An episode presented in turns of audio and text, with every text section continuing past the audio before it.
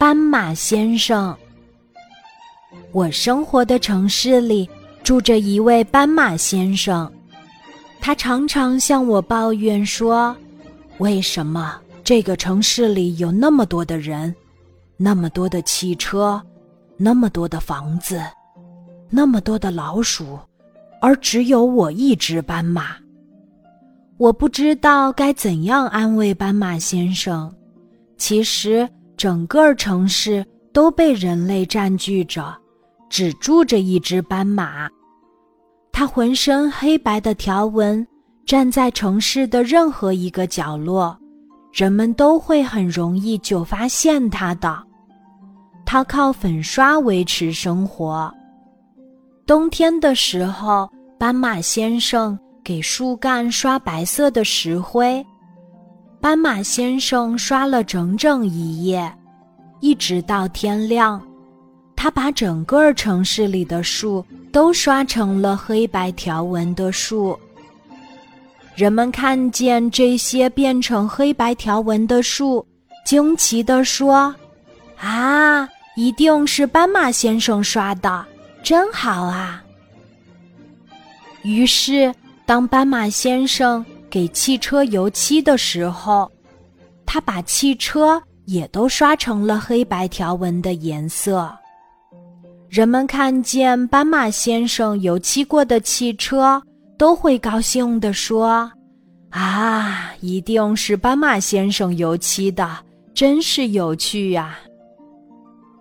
斑马先生开始粉刷这个城市的每一幢房子。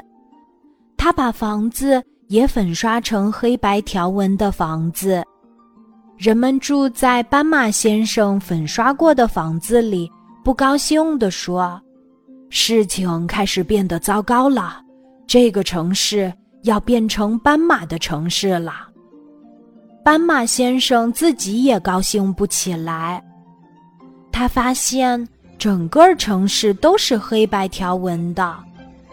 他站在城市的任何一个角落，人们都很难找到他。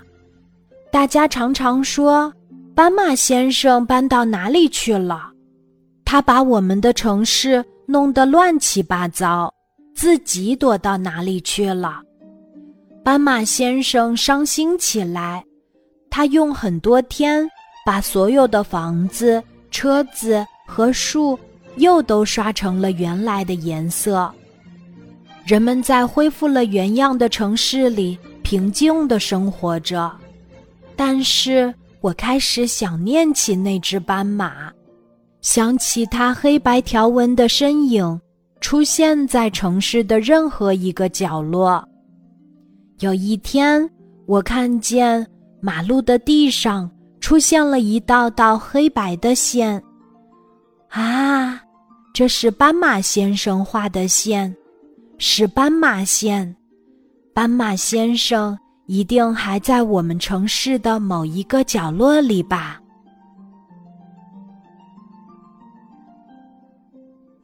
今天的故事就讲到这里，记得在喜马拉雅 APP 搜索“晚安妈妈”，每天晚上八点，我都会在喜马拉雅等你，小宝贝，睡吧，晚安。